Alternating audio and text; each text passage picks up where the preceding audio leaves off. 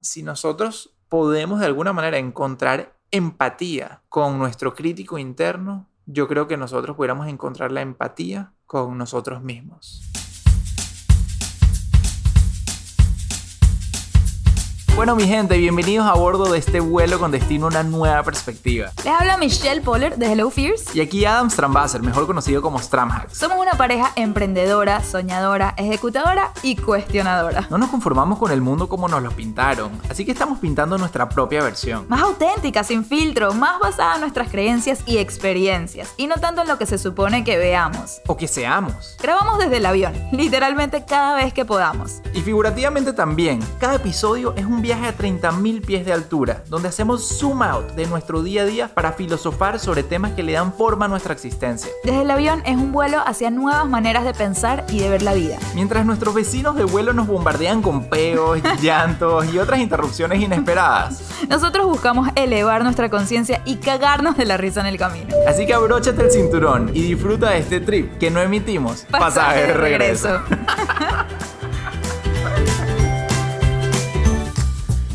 Hola, hola. Así no empiezas tú. ¿Por qué hago eso? Qué ladilla.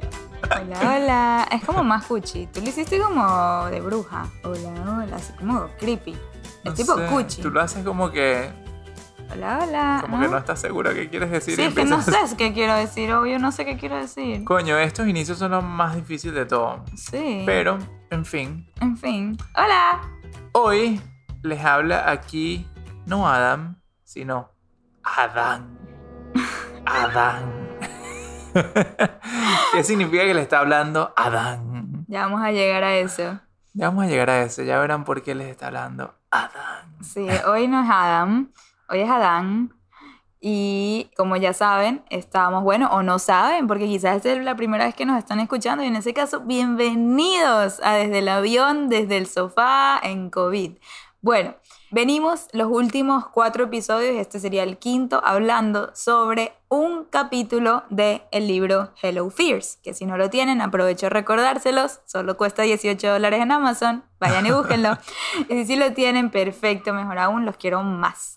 Pero cada episodio de los últimos que hemos hecho están basados en el capítulo 1, el capítulo 2, el capítulo 3. Este está basado en el capítulo 5 del libro. Y lo que hacemos es, para recordarles, no hablamos de todo lo que trata el capítulo, sino que agarramos un tema en específico que a mí a mí en conjunto nos llame la atención y lo desarrollamos de una manera distinta a lo que está hablado en el libro o complementaria más bien, como si fuese un book club gratis que todos aquí son parte. Uy, me encanta eso. Esto es un book club. ¿Verdad que sí? Ujú. Es un book club, me encanta. Ya después lo hago en inglés y lo cobro, pero para ustedes, mi audiencia latina, todo para ustedes.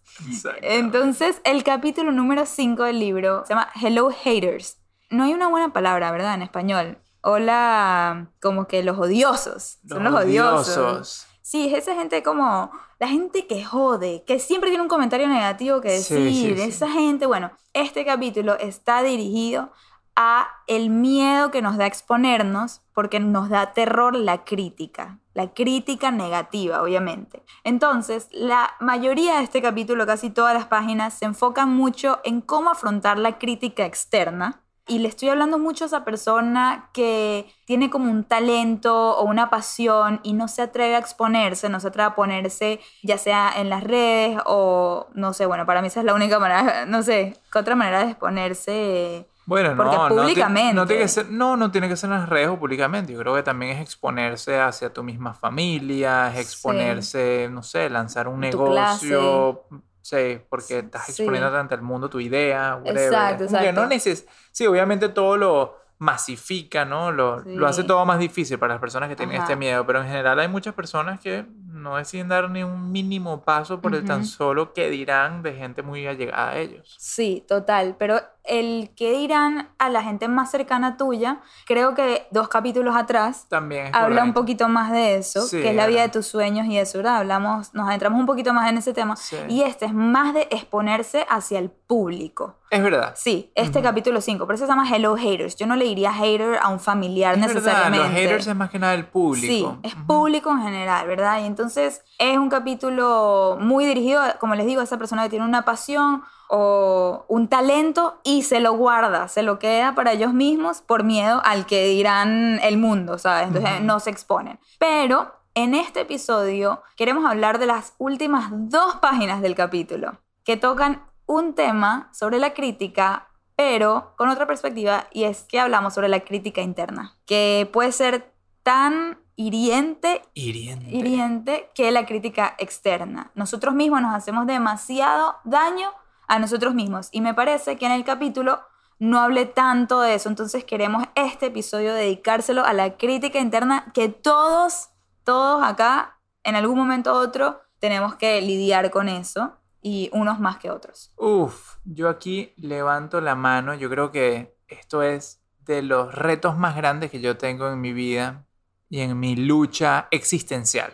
Ujú. Definitivamente soy culpable de, no sé si llamarme culpable, pero soy hiriente, como dice Michelle, de este síndrome de la crítica interna. Y es un capítulo que puede demorar muchísimo tiempo si nos sentamos a filosofar profunda y extensamente sobre esto. Bueno, ya demoró muchísimo tiempo. Nosotros le hemos dicho a ustedes que nosotros apartamos en nuestro calendario los martes de 4 a 6 para grabar podcast. Y nunca logramos empezar antes de las 6 porque siempre tenemos discusiones tan profundas sobre el tema, que tenemos tantos peos internos que arreglar nosotros, que terminamos empezando a grabar como hoy a las 7 y cuarto de la noche. Qué loco, son las 7 y 16 y Sí. apenas vamos a empezar a grabar Y esto. llevamos desde qué, las 4 Dos y media, horas. 4, sí. dos horas hablando sobre este tema, viendo Sí. a ver dónde estamos parados, qué queremos conversar, cuáles son nuestras visiones.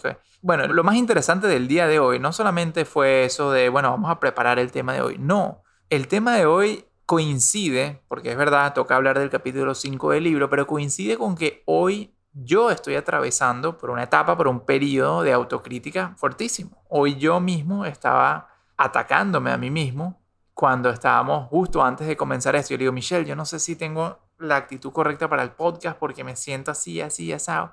Me sentía totalmente dominado por un Adam que no es Adam. Y por eso les hablaba al principio que yo llamo a ese Adam Adam. Es mi voz interna malvada. Es ese alter ego, ¿no es? Ah, como un alter ego. ¿Sí? ¿Será eso? No sé, es como un yo alterno, Ok. ¿ok? Ujú. que, bueno, uno tiene dos yo alternos al menos, uno bueno y uno malo. El malo yo lo llamo Adán, el que me Ujú. hace daño. Yo creo que tenemos muchos yo internos, ¿no? Diría que tenemos uno bueno y uno malo. Creo que tenemos uno inocente, tenemos uno soñador, tenemos uno Ok, ok. ambicioso. En mi, en mi cabeza los agrupo como los que me hacen bien y los, como la- los que Ok, me hacen mal, ok. El que me hace mal, de cualquier manera, lo llamo Adán. Adán.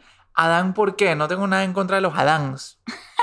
Total, si hay un Adán escuchando se va a sentir mal. Sí, no tengo nada en contra de los Adáns, pero como mi nombre no es Adán, no me gusta, no me gusta cuando me dicen Adán. Ya va, a, a Adán no Aparte- solamente lo llaman Adán, lo llaman Alan. Tanta gente me dice a mí, ¿y Alan? Es correcto, es correcto, pero te voy a decir por qué Adán se lleva el premio del malvado aquí. Y es porque es el hermano de Chávez. Adán Chávez. Y es como que mm, no me gusta, no me gusta que no me digan ni por mi nombre y menos aún porque te llamas igual que el hermano de Chávez, brother. No, no, no. Entonces, en fin. Si hay un Adán escuchando, ya cámbiense la N por la M, todo va a estar bien. No vale, porque si ese es su nombre está bien. Está bien, que está ellos bien. quieran su nombre, chévere. Sí, también es hay más, y está exacto, también hay Hugos que deben ser muy chéveres. Sí. Enaltezcan más bien ese nombre para Sí. que uno no lo tenga que asociar con gente tan deplorable como, Coño, como los de esa familia. Pero, en fin, Adán es esa persona que me hace daño. Y hoy me estaba cayendo a coñazos, Adán. ¿Por qué? Porque hoy era un día donde, ¿saben esos días donde, no sé, se sienten como desenfocados, se distraen por cualquier cosa? O sea, no, no empiezan con la rutina que, digamos, los hace su mejor versión. Y aparte es Mercurio retrógrado, cabe destacar. Es que coño, aparte, no jodas, se jodió el aire, se, jod- se jodió el aire acondicionado, se jodió mi wifi, eh, la computadora estaba trancada. Es como que cada vez estoy creyendo más en el tema de la astrología porque hoy de verdad Mercurio vino a acabar con toda mi tecnología. En el día en el cual tampoco me levanté con mi pie derecho Ajá. y aparte como que no me sentía bien con mi productividad del día de hoy. Bueno, yo lucho mucho contra eso, entonces hoy fue un ring de boxeo básicamente entre Adán y Adam, porque la persona buena lo llamo Federico. Pero eso es otro tema Que, lo, que lo- que lo hablaremos, lo hablaremos en otra oportunidad. Pero cuando yo les hable de Federico, es el Adam más buena nota que. Yo siempre digo que el Federico es como el Adam con unos tragos encima.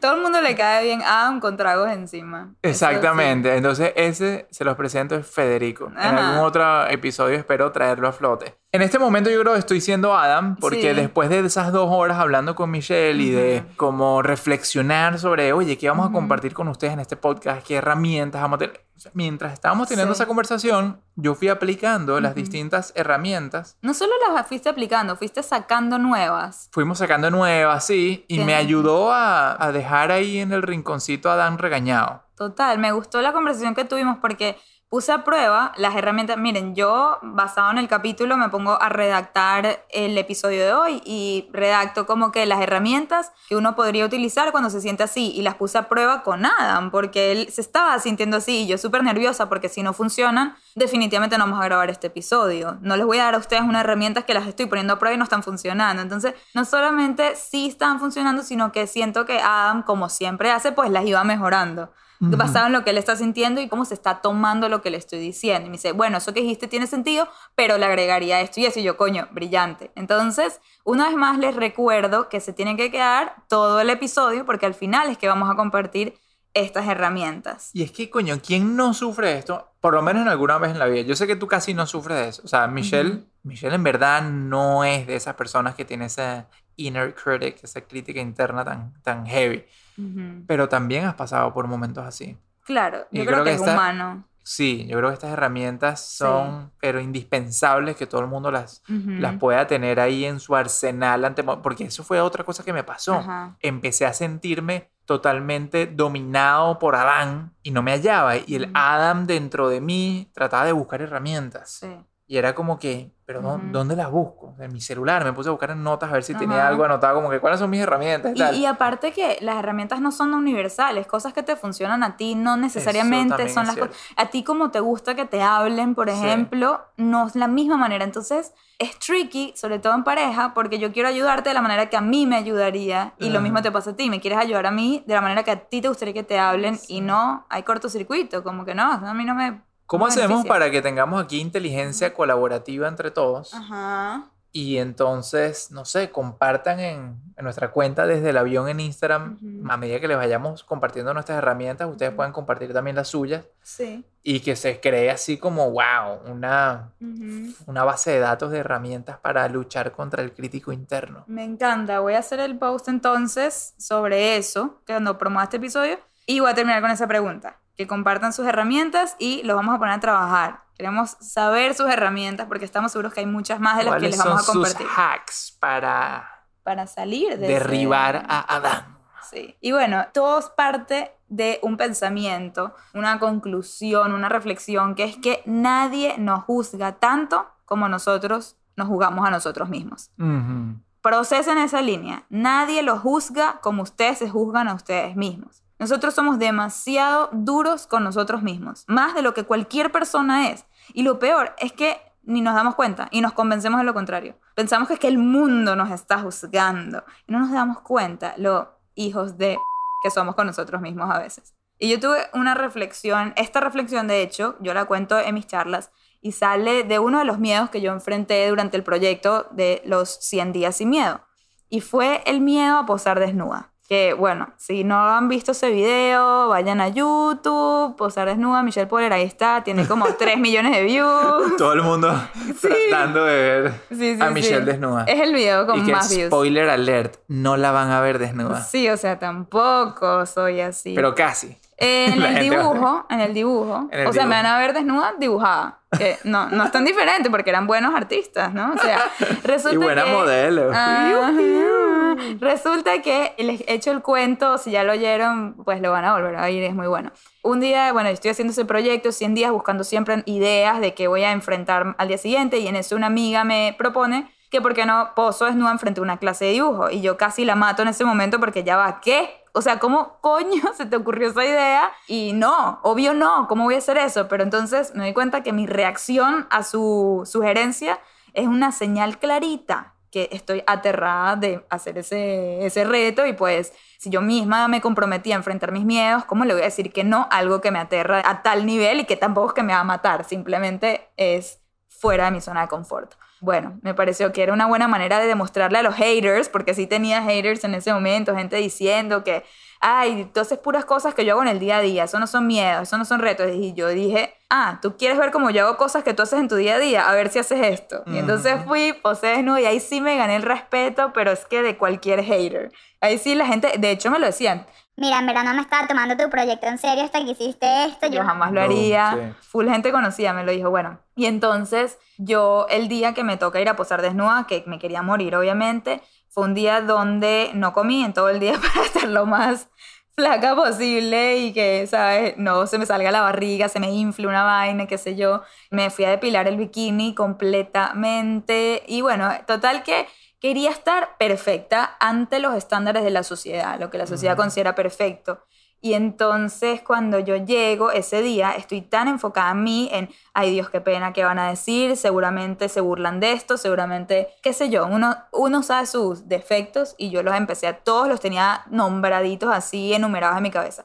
Y entonces llego y para mi sorpresa, cuando veo los modelos que están posando antes que yo, son personas mucho más rellenitas, con bastantes curvas, pelo por todos lados. Y ahí me doy cuenta lo imbécil que fui de estar tan enfocada en mí, en que, ay, ¿cómo me voy a ver mejor? Y no pensar en las personas que me van a estar dibujando y en la experiencia que yo les voy a estar dando. Si yo estoy demasiado flaca y demasiado lampiña, les doy menos cosas que dibujar, menos sombras, menos dobleces, menos, menos riqueza visual. Y entonces ahí ya me empecé a sentir mal, la cagué, la cagué, la cagué. Y entonces cuando me toca posar desnuda, yo llego al salón, me cambié en otro salón, me puse como una manta alrededor ¿sabes? de mi cuerpo para no caminar por el colegio desnuda.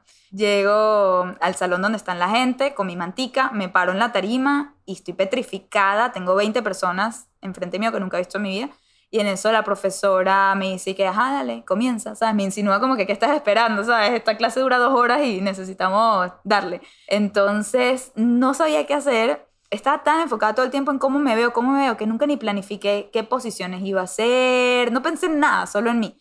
Y en eso, mi primera reacción, no sé, fue voltearme y lanzar la manta que tenía al piso sin ver a los estudiantes a la cara, porque obviamente me da demasiado miedo y, me sentía demasiado expuesta y no, no, no, la pena no se las puedo explicar. La primera pose yo volteaba. A los cinco minutos la profesora me hace así como una seña de date la vuelta con el dedito, ¿no? Entonces yo, fuck, fuck, fuck, no puedo hacer esto. Me doy la vuelta y entonces me tapo toda. Uso las piernas, las manos, los brazos y me tapo toda. Y no paro de pensar en mí, como les digo, en que estoy siendo juzgada, qué pena, qué piensan, no sé qué. Y poquito a poquito empecé a entender que esto no se trata de mí, que cada uno de esos estudiantes que está ahí no está ahí para juzgarme, cada uno está enfocado en ellos mismos, quieren hacer el mejor trabajo por ellos, quieren probar que sí pueden dibujar, sacar una buena nota. Y entonces como que ese shift, ese cambio de mentalidad me hizo entender que esto no se trata de mí, se trata de ellos. Y entonces ahí empecé a hacer formas interesantes con mi cuerpo, a doblarme, a tratar de sacar como más carne para darles algo más que dibujar. Y bueno, entonces eso fue lo que cambió todo dentro de mí y me di cuenta lo dura que estaba haciendo conmigo misma y como nadie me estaba juzgando como yo me estaba juzgando a mí misma. Y la verdad es que al final del día, cada quien está tan enfocado en su propia vaina, en su propio mundo, que la gente no está realmente pendiente de uno. Y uno se convence. Hay un dicho, no me acuerdo exactamente cómo decía, pero hay un dicho que decía algo como que no eres tan cool. O sea, bájate de esa nube que, Sí, sí. que eres tan importante para todo el mundo. Nadie está pendiente de ti. Nadie está pendiente de ti. Sí, solo Y- tú estás pendiente de ti. Y eso es una realidad. O sea, mientras tú contabas toda tu historia, yo hasta me cuestionaba, pero Ajá. yo, ya va, ¿será que esto tiene que ver con inner troll? Como que con la crítica interna y eso. Pero en esencia, cuando uno es víctima de ese pensamiento, que uno se preocupa demasiado por el qué están pensando las otras personas y te empiezas a atacar tú, te empiezas a juzgar internamente tú, ese es el común denominador de sufrir de esta crítica interna. Es como si uno fuese el policía casi Ajá, del sí, mundo. total, el juez. ¿no? El juez del mundo, sí. Cuando el mundo no le importa. Ay, total. O cuando el mundo, por el contrario, en tu caso, el mundo Ajá. quería que fueses lo otro. Claro, O sea, total. tú estás haciendo más bien un... tu crítico interno estaba siendo más bien un obstáculo Ajá. en el objetivo de ese día para esos estudiantes. Pero es importante que, eh, o sea, a mí me parece que ese pensamiento, que nadie nos juzga como nosotros nos juzgamos a nosotros mismos, que nadie está tan pendiente de ti como tú, cada quien está en su propio mundito, yo siento que ese sentimiento es liberador. Si tú te lo crees eso y empiezas como a actuar más en base a eso, ya, eso te libera mucha expectativa. A ver, ayuda bastante, ¿no? Porque te quitas por lo menos ese argumento de Es que, es que no puede ser porque las otras personas van a decir que entonces no hice esto, no hice lo otro, no estuve ahí para otro. O sea, ayuda a quitarse eso. Pero el crítico interno, por lo menos en mi caso, casi que usa a los otros como una excusa para empoderarse más, pero igualito yo sé que eso no es la razón por la cual me ataco. La razón por la cual me ataco es porque yo necesito ser demasiado perfeccionista conmigo mismo, porque yo no me perdono ciertas cosas. Mi crítico interno, no yo. Mi crítico interno, Adán, no me perdona ciertas cosas, no me da un break, no me permite estar desenfocado un día o equivocarme en tal cosa. Sí. Entonces, ¿cómo hacemos para pero yo uno creo que, derribarlo? que no puedes despegar lo que crees que la gente piensa de ti. O sea, siento que es un factor demasiado también fuerte que juega en tu contra, quieras o no. O sea, es imposible que alguien se desprenda por completo de lo que el otro va a pensar de ti. Hoy hablando contigo y tú combatiendo tu inner critic, muchos de los ejemplos que me diste tenían que ver con lo externo también. Con lo externo. ¿Cómo sí. te va a percibir el cliente? ¿Cómo te va a percibir tu, no sé, business partner? ¿Cómo te va a percibir tu audiencia? O sea, sí es inevitable que eso afecte, pues. Y, o sea, yo quiero dar un ejemplo acá, una cosa que pasó hoy, que es que una amiga se me acercó y me dice, yo no sé cómo haces esto de hablar en público. Me toca ahorita por Zoom hablar en mi trabajo en frente de 35 personas, incluyendo a todo el board de la compañía, y estoy que me muero. Y entonces yo en ese momento sentí como que ya va, tengo que darle advice. Y ella está su inner critic a millón diciéndole, tú no eres buena. Y de hecho me lo decía, es que yo no sirvo para esto, es que yo no soy buena. O sea, ella me dejó saber lo que su crítico interno le estaba diciendo a ella. No, no, no, tú no sirves para esto. ¿Por qué te pusiste en esta posición? Y estaba súper estresada ella y se estaba alimentando de todos estos pensamientos negativos. Entonces yo dije, ¿qué es lo mejor que le puedo decir en este momento para que ella aliviane un poco ese miedo que está sintiendo? Le dije algo que a mí me ayuda mucho también a calmar ese crítico interno mío antes de hablar en público y es que hay que entender que la audiencia que uno ve como enemigo, tu ego lo ve como enemigo,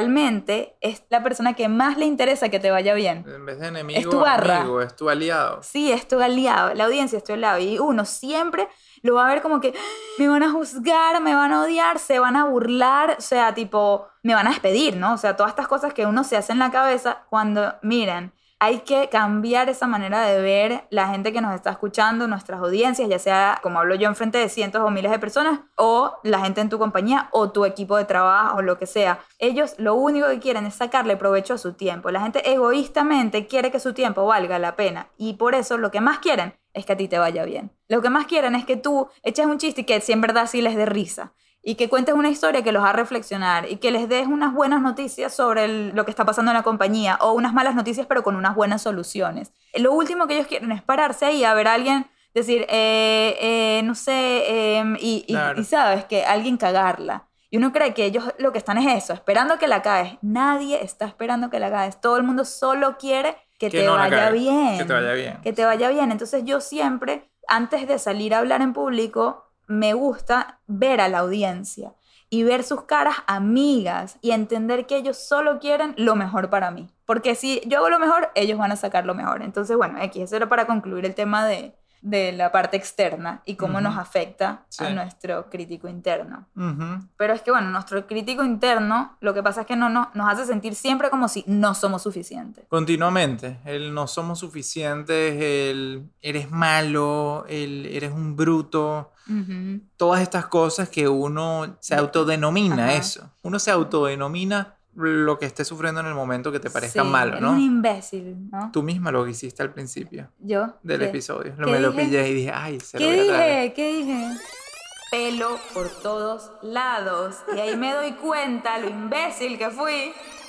Qué imbécil fui que hice tal cosa y tal. lo dije. Sí, todos nos sale, Bueno, es increíble. inevitable. Inevitable. Y es que, bueno, acá dice nuestra mejor amiga Brené Brown, que, que ya la hemos traído en varios episodios, pero Bueno, es, es que es una... Es que sus temas son tan buenos para eso que estamos discutiendo. Ella tiene ese concepto de la diferencia entre culpa y vergüenza, shame versus guilt. Y es justamente cuando uno se está hablando uno mismo, es justamente en esas conversaciones internas que uno va teniendo, la gran diferencia que hay entre cuando uno se autodenomina algo o cuando uno simplemente admita que se comportó de cierta manera. Es muy distinto que yo me la pase diciendo, es que Adam, eres un bruto, o es que Adam, eres un lento, eres un vago, eres un flojo, eres un imbécil. Y sí o no que muchos de nosotros hacemos eso continuamente.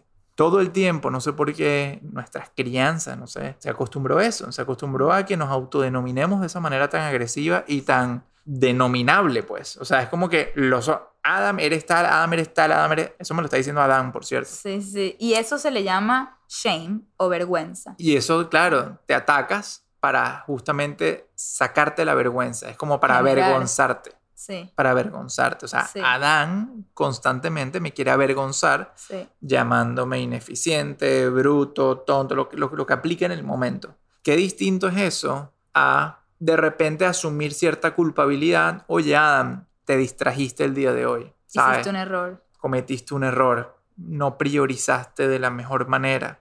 Es muy distinto asociarlo a un comportamiento específico en vez de ponerle el nombre de que soy de esa manera. Como ella dice, es como shame es decir soy malo y guilt es decir hice algo mal. Hice algo mal. Porque el guilt de hice algo mal significa que tú lo puedes identificar, lo puedes corregir para en el futuro no necesariamente volverlo a hacer y tu crítico interno no te puede encasillar como que eres una persona que normalmente hace esas cosas malas. El problema está en que, claro, cuando tú te denominas de una manera que siempre haces las cosas malas, entonces vas a estar mucho más predispuesto a repetirlo, Ah, porque claro. tu voz interna te está diciendo que tú eres esa persona. Sí, qué fuerte. No sé a ustedes, pero a nosotros ese concepto como que psh, nos voló la cabeza así. No, las vuela todo el tiempo y yo Sí. trato de estar muy pendiente para mí mismo e incluso me doy cuenta cuando estoy también interactuando con otras personas cuando, wow, de repente sale eso a relucir y, y yo le digo, no, no, brother, no fuiste un imbécil, o sea, cometiste una imbecilidad, sí, está bien, vamos a aceptarlo, Ujú. pero, ¿sabes? No necesariamente la tienes que cometer de nuevo en el futuro, pero eh, cuando tú dices que eres un imbécil, quiere decir que estás Sí. listo para cometer todas las imbecilidades todo el tiempo. Tal cual, en verdad a mí me encanta como desde que descubrimos este concepto, bueno, a ti particularmente te pegó duro en ese momento, cuando Sí, lo oímos por Yo primera lo hacía vez. mucho. te diste cuenta de algo muy fuerte dentro de ti y esto ella, cuando lo oímos la primera vez de ella, lo hablaba hacia los niños chiquitos y que las profesoras, eso es un consejo que ella le da a las profesoras, que identifiquen qué niños se van más hacia el lado de la culpa, ¿verdad? Y decir, ay, la cagué, ay, hice un error, y qué niños se van hacia la vergüenza, soy una mierda, soy un imbécil, y que hay que tratar distinto a esos dos tipos de personas. Entonces les pregunto a ustedes, ¿qué tipo de personas son ustedes? Yo siento que yo entro más en el tema de la culpa de- y no estoy echándome esa tierra encima de que es que imbécil eres. Y, y lo hago igual, igual se me sale. De hecho, como dices tú, lo dije al principio del episodio, es Ujú. que es inevitable. Pero la mayoría de las veces digo, ay, la cagué. Como que entiendo que hice un error y que errar es de humanos y yo soy como que muy forgiving, que Con- es compa- compasión. Ajá, conmigo misma. Y entonces me perdono mucho cuando hago un error, muy rápido de hecho. O sea, también puede que sea un mecanismo de defensa, de que no me gusta sentirme ni con shame ni con guilt y para pasar esa página me perdono rápido. Yo creo que ese es mi Sí. mecanismo de defensa. Sí, llamémoslo mecanismos de defensa o no que hay sé, o- mecanismos de defensa positivos también. Eso es lo que te iba a decir. Esto es como un mecanismo de defensa positivo porque tú misma sabes que no te quieres permitir hacerte daño por, Sí. mm, por tu ser interno tampoco. Es que si yo entro en ese loop, ¿no? Como de crítica interna muy fuerte, ¿cómo voy a inspirar? ¿Cómo voy a hacer mi trabajo? ¿Cómo voy a subir Claro. a una tarima y reflejar vibras positivas y contagiar a la gente de algo positivo si yo misma me estoy dando un hard time a mí misma? Entonces, como que por mi trabajo yo no me permito mucho caer en eso, porque yo no, o sea, ya, hice un error y, y nada, para adelante, ¿sabes? La próxima pues ya no lo haré o lo trataré de hacerlo mejor, no sé. Pero entonces cuando nosotros eh, entendimos ese concepto de Brené Brown, que a ti, Adam, como que te, wow, te marcó tanto, y eso fue hace años, ¿en qué año habremos oído ese concepto? Por Hace lo unos tres años. Sí, tres, dos años atrás. Y siento que desde ahí has sido tan bueno en aplicarlo en tu vida. Como que millones de veces te he cachado diciéndote, coño, qué imbécil. No, hice una estupidez, más no soy un imbécil, como que te Verlo corriges. Ayuda demasiado. Sí. Inmediatamente desarticulas a Adán. Ajá, y me encanta escuchar que también tú se lo aplicas a otras personas. Sí. Que es importante contagiar estos conceptos a la gente que queremos y que nos rodea cuando nos damos cuenta que ellos están siendo muy duros con ellos o aplicando lo que es el shame o la vergüenza con ellos mismos. Así que bueno, es muy importante eso, cambiar la manera en la que nos hablamos a nosotros mismos. Sí, total. Y es más, pregúntense si ustedes le hablarían a un buen amigo, a una persona querida de esa manera. Yo creo que eso es otra herramienta que a mí me ayuda demasiado a caer en perspectiva y entender el contexto del daño que uno está dispuesto a hacerse a uno mismo y que jamás se te ocurriría hablarle así a una persona que le tienes aprecio. Total, ni que la hayan cagado. Se Por- lo dirías es así. que por el contrario, alguien que Claro. la haya cagado más bien te da como empatía y tratas Sí. de, animarlo, de, tú sabes, hacer que se sienta bien. Y, y ojo, yo lo digo esto siendo el principal culpable de esto. Yo Ujú. continuamente me hablo a mí de la manera como jamás le hablaría a más nadie. Ujú. Es como que si yo sé que I can take it casi, cuando en verdad Ah. es paja, I cannot take it. Por eso que me afecta. Es como Claro. el loco, ¿no? Yo digo, ah, no, tú eres macho, aguanta tu pela.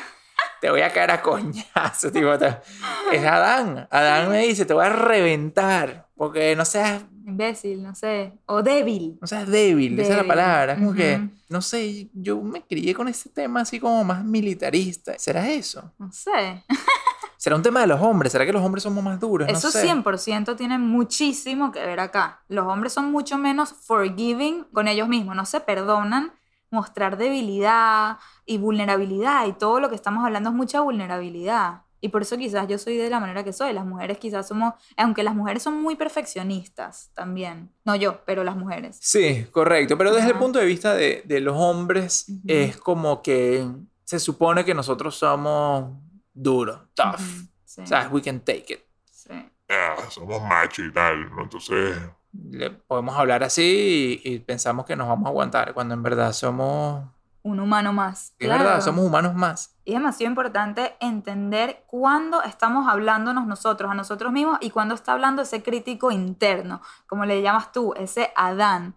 Y esto es un concepto que a mí me encantó que lo hablé con otra persona que tiene una cuenta que se llama The Harmony Tribe, o DET, que yo la entrevisté hace mil años para mi podcast pasado que yo tenía que lo dejé de tener. Y ella habla mucho sobre lo duro que es ella con ella misma y cómo su psicóloga le hizo ponerle un nombre a su crítica interna. Ella se llama Odette y a la crítica interna la llamó Odelia. Y allá, bueno, sacó Adán. ¿Y te acuerdas el de Erika de la Vega? Porque en la conferencia de Erika de reinventar. ¡Ay, sí! No, era un nombre totalmente diferente a Erika, no, no. Coño, era buenísimo. Me encantó escuchar esa parte de lo de Erika porque ahí es donde ella estaba con Vero, Ajá. nuestra querida Vero Ruiz del Viso.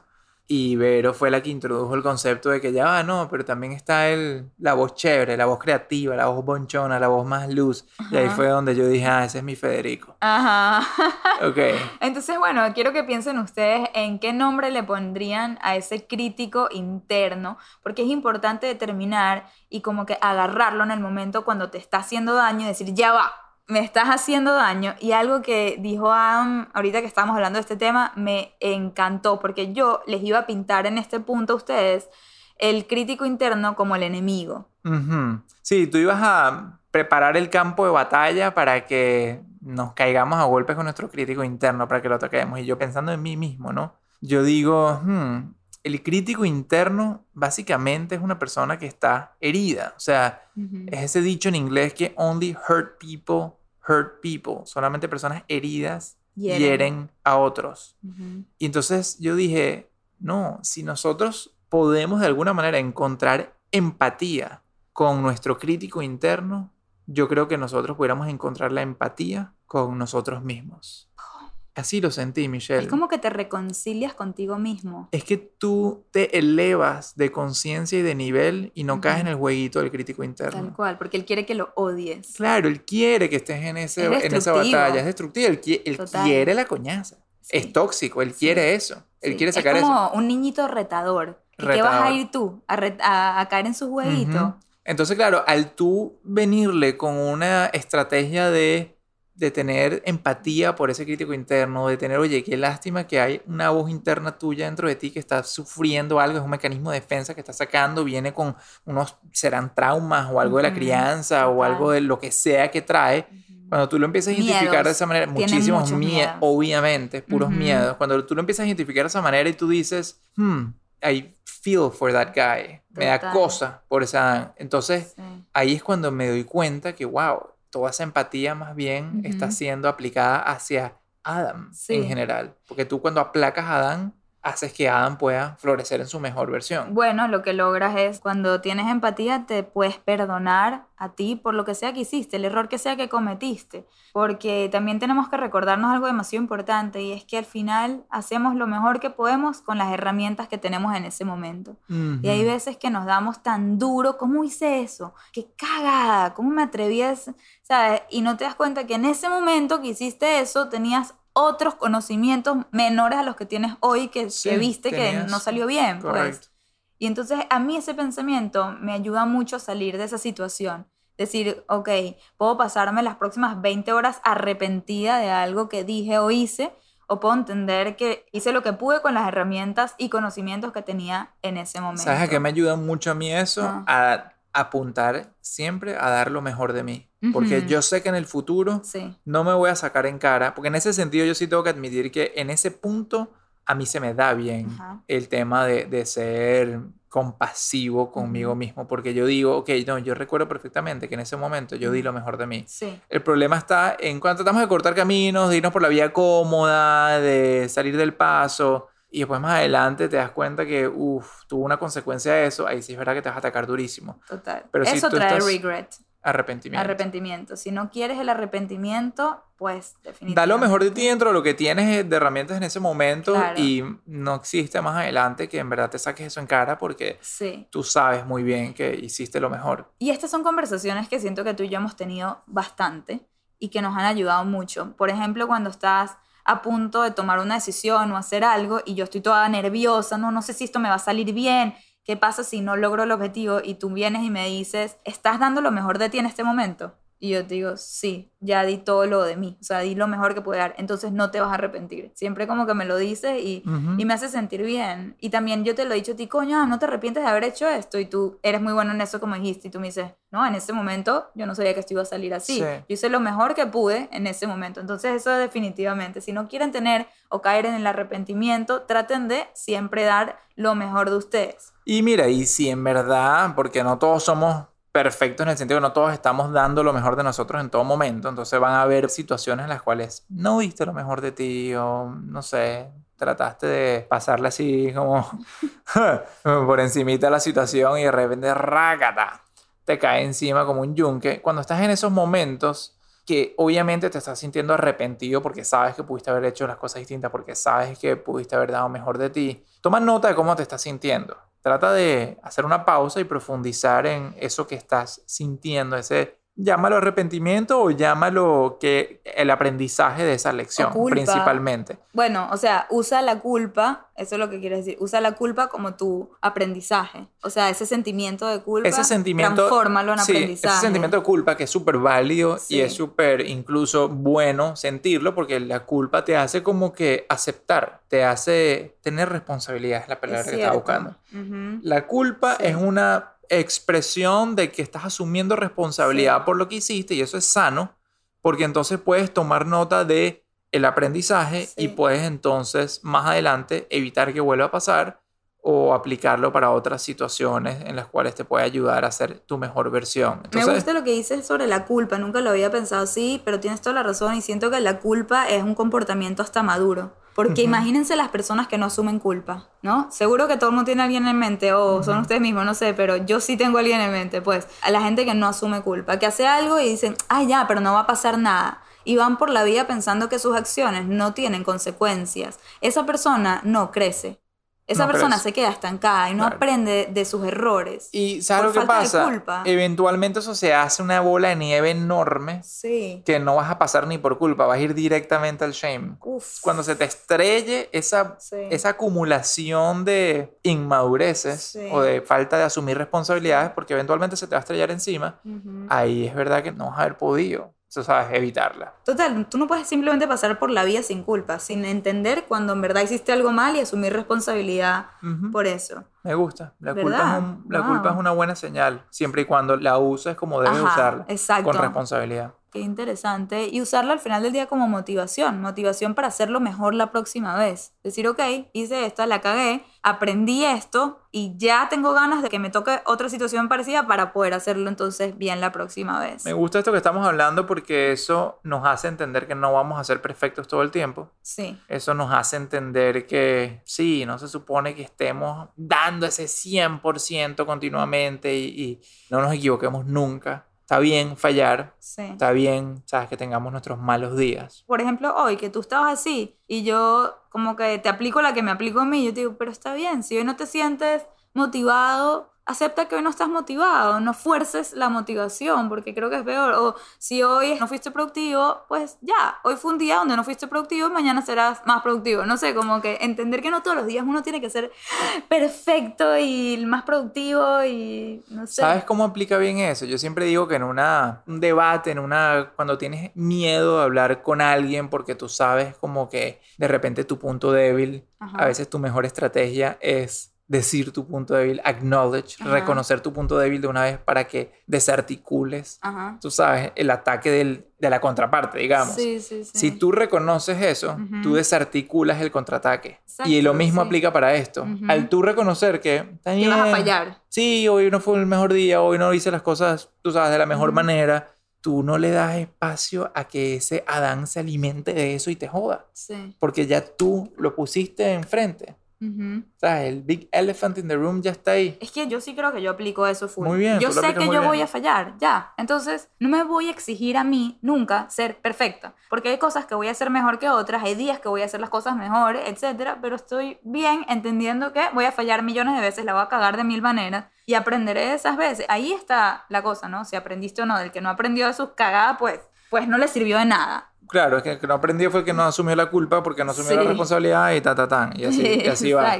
Y es que es, es justamente para las personas que sí, pues asumen su culpa y asumen su responsabilidad y aún así de repente están un poco frustrados, que es normal, es un sentimiento humano la frustración. Yo lo tuve hoy, la frustración. Creo que hay un truco, hay una herramienta muy buena que la escuché, creo que fue de Tony Robbins la primera vez, que es eso de como Mm. que pone una fecha de expiración a ese sentimiento. Y a mí también me ha ayudado bastante. Es como que, brother, Adam, estate frustrado por la próxima hora o date 20 minutos para O un día. o un día o lo que te quieras dar. Tú, Sí. tú date un tiempo, date un tiempo donde te permitas vivir esa sensación Sí. y a partir de ese tiempo ya es tu momento de pasar la página. Como que no va a ser perfecto, se los confieso. Ya mil veces me digo, y me doy un minuto para estar arrecho y de repente estoy el fucking día entero arrecho porque no me sirvió el minuto. Claro, 15 un minuto. Cada quien tiene que saber qué tiempo necesita. Eh, bueno, y ya tenemos unos cuantos, solamente como dos o tres consejos más de cosas que nos han funcionado. Y estas son dos cosas las que les voy a decir ahorita que Am las puso a prueba en este momento antes de empezar a grabar. La primera es que mientras Adam me iba expresando sus frustraciones con él mismo y en verdad no era Adam, era Adán hablando así, vociferando todo lo que piensa y siente y manifiesta, yo agarro y lo estoy viendo y no saben qué lindo se veía porque tiene una camisa puesta de un color que jamás podría describir, pero es exactamente el color de sus ojos. O no sé si a mí me parece que los ojos se adaptan a veces a lo que tienes puesto. No sé, te he visto con camisas de otros colores y también, y no es ese color, y se adaptan tus ojos. Y se veía como exactamente, era como que un espejo que sus ojos reflejaban la camisa. Y le estaba pegando la luz de una manera demasiado perfecta, era justo en el atardecer. Y entonces yo le digo, ya va, te puedo tomar una foto un segundito. Y entonces él pasa de estar con cara de frustración y arrechera Claro, a no voy a poner una cara de cara de perro ahí para la foto, tampoco para tanto. Y que te voy a tomar una foto de un segundito. Y dije, bueno, Michelle hace este tipo de cosas. Déjame, aunque sea, salir por medio segundo de mi Adán, sonreír para la foto y después continúo. Ajá, entonces él sonríe, yo le tomo la foto y digo, wow, tú sos de verdad, mira esta foto. Y se la enseño. ¿Y cómo te sentiste? Entonces, cuando yo vi a Adam en esa foto, yo dije, coño, Michelle, este es el carajo que está sintiéndose así. esta es la persona que está teniendo tantos problemas así con crítica interna. No lo pude creer, me dio como, como que me dio uno compasión por esa persona que vi en la foto, que yo, wow, no podía entender al verme a mí en una foto y tal, lo tan cegado que uno se pone cuando uno se ataca internamente. Uno se le olvida a quién está atacando. Y eso es algo que incluso asocié con un concepto de psicología que se aplica mucho a la finanza. Se llama distancia psicológica. Distancia psicológica se aplica en las finanzas porque a la gente le cuesta mucho ahorrar para su futuro, para su retiro, porque hay una distancia psicológica entre el yo del presente y ese yo de 60 años, como que no lo asocias mucho psicológicamente. Yo creo que no sé si estoy bien, no soy psicólogo y los psicólogos de repente me caerán encima después, pero yo sentí un poco de eso en la autocrítica. Yo sentí que cuando la crítica viene de adentro, es tan abstracto la relación entre el ser interno de uno y el uno que se crea una distancia psicológica. Y cuando entonces tú te ves tú mismo en una foto o vas y te ves en el espejo, tú reduces Sonriendo. sonriendo. Cuando ves una, sí, como que reduces la distancia psicológica Te acercas a ti mismo. porque te acercas a ti mismo, exactamente. Te estás viendo a ti mismo, te acercas a ti mismo. Y ese es otro concepto también muy cierto que nosotros hemos escuchado, que dice que es difícil odiar de cerca. O sea, incluso las personas que tú tienes todas las razones para odiar y detestar, es mucho más fácil detestarlo de repente desde Twitter, desde el chat. de- Por eso en Twitter hay tanto odio, porque es demasiado fácil desde tu telefonito en tu sofá y tal, detestar a gente y hablar mierda y la tal. alguien que ves en la televisión. Alguien que ves en la televisión, es demasiado fácil ser hater, ¿no? Es demasiado fácil ser hater. Pero sí. cuando tú te pones de frente a esa persona O conoces algo de esa persona. o conoces algo de esa persona, cuando tú reduces la distancia psicológica, se te dificulta mucho más odiar y se te dificulta aún más expresar ese odio. Es que ves al humano. Dejas de ver esa imagen y empiezas a ver al humano. Sí, este... Es que aparte les ponemos nombres, como que los chavistas, pero de repente conoces a alguien y tienes una conversación y te cuenta algo de su vida, no digo que es que nos va a caer bien los chavistas, pero no sé. Correcto, no es, no es que te vaya a caer bien o que vayas a estar de acuerdo con la persona, no es nada de eso, pues es que mismo una persona que yo genuinamente detesté por muchos años de mi vida, toda mi vida, hasta que se murió, que fue Chávez mismo, que Yo decía, ¿quién será? ¿Quién será? Coño, mana, yo puedo Chávez, ajá. detestar a esa persona a otros niveles porque Ujú. fucking acabó con nuestro país y todo. Mismo esa persona, yo siento, y mucha gente que sé que lo conoció en el momento, me dicen, el tipo era como, tenía un, es Una una- magia. un encantador de serpientes, Ajá. una magia que, ¿sabes? Que Normalmente uno lo detesta y habla paja de él demasiado todo el tiempo, pero estas personas que lo conocieron me dijeron, en ese momento, de alguna manera te hacía sonreír el coño de madre. Lo quieres. No sé si lo quieres, no sé si Bueno. lo quieres, pero no te salía el mismo odio que te sale después hablando en, no sé, parrilladas o Sí. detestando todas las cosas que hacía. Y es como que esto puede ser algo controversial porque no se trata de poner como benévolos a gente mala. No, no, lo que digo es que es mucho más peludo. Igualito cuando uno habla paja de una persona, no porque sea malo o algo, pero es más difícil hablarlo de frente a esa persona o es más difícil opinarlo cuando estás justo conectando con esa persona. Eso es distancia psicológica. Distancia psicológica es acercarte a esa otra versión y importarle. Entonces en finanzas es importarle a tu futuro tú, cuando te acercas a tu futuro tú, y eso lo vimos muy expresado, Michelle, cuando el app este de los rusos, FaceApp, Ajá. muy controversial, cuando yo puse el post mío viejo. Sí. Fue uno de los posts que más engagement tuvo en ese momento, porque la gente conectó mucho con que yo haya reducido la distancia psicológica al verme viejo. Sí. La gente me pudo ver, Sí. no era un Y tema de que se vieron a imaginación. ellos mismos. Exactamente, se vieron ellos mismos.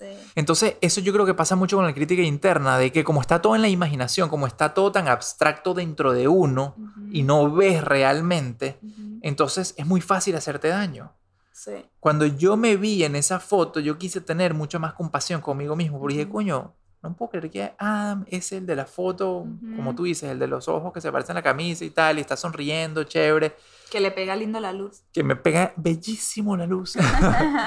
En fin, no es eso, sino era la esencia de sentir empatía con esa persona que se dignó a sonreír por medio segundo para esa foto. Entonces yo creo que, ojo, no sé si esta manera les va a servir a ustedes. A mí me funcionó en este momento. Yo Ujú. creo que encontré mucha más empatía conmigo mismo al verme a mí mismo. Sí. Entonces, bueno, véanse al espejo, sonrían, hagan el intento de sonreír. Yo lo llamo psicología inversa. O sea, como que tus feelings te hagan sacar una sonrisa, saca una sonrisa y cambia tus feelings hacia ti. No sé si es posible. Eso es incluso otra herramienta más. Exacto. Porque está lo que la sonrisa saca en ti y está lo que reducir la distancia psicológica porque te viste y tal y tal, eso que acabo de explicar. Pero eso sería otra herramienta. Al igual que me ayudó mucho también, Michelle, el descargar un poco lo que yo tenía en mente, el anotarlo. Sí. Me ayudó porque tu cerebro es muy malo. Nunca sé decir esta palabra, pero Ajá, es comparte, compartamentalizando. Coño, poniendo en compartimientos. Exacto. ¿Ok? Es muy mal organizando tu cerebro. Ajá. Y cuando estás tratando de organizar puras cosas malas, negativas, tóxicas, que te atacas tú mismo a ti mismo, o sea, el. Adán al Adam, entonces se crea como una nube. Sí. Eso es lo que pasa. El crítico interno crea una nube que no te permite operar en tu mejor versión. Entonces, Ujú. cuando tú sientes que ya te está yendo mal, o sientes que una cosa ya te la estás atacando, no es sorpresa de que todo se pone peor Sí. porque te estás nublando el cerebro, no estás operando de la mejor manera. Yo cuando empecé sin mi rutina y aparte fucking Mercurio retrógrado me empezó a joder la tecnología, y mi, mi- mente se empezó a nublar, nublar, nublar y terminé de hacer todo mal el día de hoy por eso mismo, porque Sí. no, no bajé esa nube No tóxica. descargaste. Ajá. Sí, de la nube. Sea, entonces, coño, me ayudó a haber puesto todo por escrito y decir, ok, estos son los pensamientos que me están en este momento molestando, irritando y están alimentando a Adán. Los anoté, tum, tum, tum, tum, y pensé, ok, qué cosas pudiera hacer al respecto con estos pensamientos, Ujú. realísticamente hablando. Ujú. Dije, ok, ya esto lo hice, ya esto, bueno, mañana será otro día y lo haré y tal y tal, y ayudó. Y Sí. finalmente, antes de comenzar este podcast, lo último que hice fue, me tomé, yo soy muy creyente de los power naps, las siestas poderosas. Sí, estás poderosa. Siestas poderosas, así lo llamo. Así iría a porque llamarse un podcast. Uf. Sí, estás poderosa. yo, yo soy demasiado creyente en eso. Bueno, a mí me ayudó un montón y me tomé un power nap de, no les miento, cuatro minutos. ¿Sí o no, Michelle? Con timer. Ah, porque yo aplico mucho el timer, entonces me acuesto y digo, coño, estoy cansado, mi mente está agotada de luchar con ese crítico interno. Michelle, antes de grabar, necesito cambiar un poco mi mood. Entonces me acosté y le hablo a Siri, le grito al aire, Hey Siri, set the timer for four minutes. ¿Dónde está Siri? ¿La escucharon?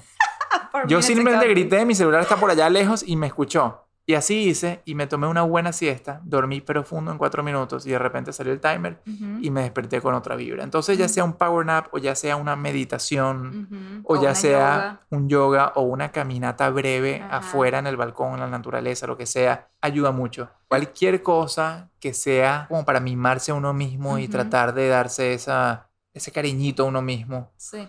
ayuda a vencer a ese crítico Sí. interno. Y yo como pareja, en ese momento decía, ¿qué puedo hacer? ¿Cómo puedo ayudarlo si el problema es con él, con él mismo? ¿Qué rol juego yo acá como pareja? Entonces, aparte de obviamente estar ahí para hablar todo lo que Adam necesita y por eso estuvimos de cuatro y media a seis y media, siete en la conversación, ¿sabes? Que drene, que se desahogue y todo eso. Algo importante es saber cuál es el lenguaje del amor de tu pareja y ir por ese, por ese camino a ver qué resulta. Y bueno, esto ya lo hablamos en el episodio que se llama El lenguaje del éxito, que se los recomiendo muchísimo. Hablamos sobre el lenguaje del amor, entre otros lenguajes importantes, pero para Adam, un lenguaje del amor importante es el del physical touch, que es el del, ¿cómo se dice? Me Toque. gusta que me toquen. Ajá. no, pero entonces llego, le hago cariñito, se relaja y yo veo siempre como él cuando está en esos momentos de estrés o frustración, sea lo que sea, externa o interna, y llego yo y le hago cariñitos, o sea, le cambia Uf. el mundo, o sea, la que Si cara. ustedes sintieran las manitos de Michelle Yo soy muy buena haciendo cariñitos, por cierto. dándome cariño, eso es divino. Ok. Y bueno, entonces eso es muy importante. Y si tu pareja te está tratando de ayudar, está ahí contigo luchando con tu propio inner critic, ¿verdad? Pero no lo está haciendo en la manera que tú lo necesitas, es muy importante que se lo dejes saber. Y siempre a través del agradecimiento, o sea, entiendo que me estás tratando de ayudar, pero tu manera de hablarme en este momento o lo que estás tratando de hacer no es lo que yo necesito ahora. Y es que puede ser una conversación incómoda, sobre todo si tú estás pasándola mal y viene esta persona que te ama y quiere lo mejor para ti y tú la amas, pero te está diciendo algo que en verdad no te está ayudando y es incómodo en ese momento decir, hey, entiendo que me quieres ayudar, pero esto no me está ayudando, pero es demasiado importante y puedes no hacerlo en ese momento, puede ser después y decir, mira, ayer cuando me trataste de ayudar, realmente lo que yo buscaba es esto, esto y esto. Es importante que uno mismo sepa también su propio lenguaje del amor. Les recomiendo en verdad full que oigan el episodio porque ahí les decimos que tienen que hacer el quiz, el test, no sé, online, sobre el lenguaje del amor, entenderse a uno mismo para poder comunicarle a su pareja qué necesita uno en ese momento. Entonces, yo sé perfectamente que Adam con los cariñitos es otra persona, o sea, que algo le cambia dentro, neurológicamente o no sé qué coño, pero aterriza de otra manera. Y puede que no sea el mega cambio o que, ay, ya, eso siempre es la solución, no, pero ayuda. Sí, por suerte sabemos eso de mí. Y si no lo sabes de ti, pues hagan ese test Ajá. para que lo puedan intercambiar entre parejas. Y ya me está sonando mi timer de Siri, que le dije cuatro minutos de siesta y no hice mi siesta ahorita. Porque aquí seguíamos hablando. Pero con eso nosotros les dimos todas estas herramientas que a nosotros nos funcionó y queremos que, como les decíamos al principio del episodio, que vayan al último post que tenemos en nuestra cuenta de Instagram desde el avión y compartan qué herramientas sienten que, adicionales a las que ya les compartimos, qué herramientas sienten que ustedes le ayudan para ver si hacemos un inventario de hacks, de herramientas para vencer a nuestro crítico interno. Yo quiero ya terminar de dejar sentado a Dan y que no se vuelva a levantar más nunca a ladillarme. También queremos que comenten ahí cómo llaman a su crítico interno porque nos da demasiada curiosidad y nos parece... Bueno, de hecho, en el libro como tal tienen un espacio gráfico que dice Hi, my name is y entonces tienen el espacio para rellenarlo y dice que es una página que a la gente le encanta porque siempre le toman foto y la ponen en Instagram. Así que si tienen el libro, obviamente, y ya se leyeron ese capítulo, ya hicieron este ejercicio, por favor, cuéntenos cómo llaman a su crítico interno. Y por último, les voy a pedir un favor. ¿Cómo creen ustedes que debería yo llamar a mi crítica interna? Porque no le tengo un nombre. Sí, estábamos debatiéndolo varias veces aquí y Michelle, por suerte, no has tenido que Ponerle nombre. ponerle nombre, porque Ajá. sí, tú la tienes bien calladita, qué bueno. Yo la callo durísimo. La lo que durísimo. Entonces ni le pongas nombre, no, No no, no merece ni nombre. ¿Verdad? esa. No merece nombre, olvídense, arrecho, olvídense. qué Ojalá todos lleguemos a ese punto. Exacto. En fin, eh, con eso los dejamos con Ujú. mucha empatía hacia ustedes y con las mejores vibras de ayudarlos en lo que sabemos que todos sufrimos. Ujú. Esperamos que hayan disfrutado muchísimo este Y episodio. si disfrutaron de este episodio, mira, hemos tenido mucha gente nueva por acá. Me escriben todos los días un DM, hey, soy nueva y estoy obsesionada, me encanta tu podcast, he escuchado todos. Ok, si eres una de esas personas, lo mejor que puedes hacer por nosotros es ir al app de podcast si tienes iPhone o tu esposo, pareja, amiga, mamá tiene un iPhone, iPad y buscar desde el avión y dejarnos un review. En este momento estamos llegando a los 500 reviews. Por favor, ayúdenos a llegar a ese número. Bueno, yo sé que cambia el número de acuerdo al país. Eso es en Estados Unidos, pero donde sea que estés, no importa, déjanos un review porque puede que en España tengamos solo 30 reviews o algo así y necesitamos 500. Así que nos encantaría leer sus comentarios ahí. Nos hacen demasiado feliz. Yo me meto cada semana a ver los nuevos y me llena el alma, me ayuda a callar a mi crítica interna. Eso es lo que yo hago, esa es mi herramienta. Yo cada vez que tengo que callar a mi crítica interna, voy a sus comentarios, a, a sus reviews, a sus DMs, que siempre nos dejan con tanto cariño. Así que bueno, una vez más les digo que lo apreciamos infinito, es lo que nos motiva a seguir creando y a seguir creyendo en nosotros mismos para seguir dándoles a ustedes tanto contenido de valor. Los dejamos Un fuerte abrazo, mi gente, los queremos mucho. mucho. Bye.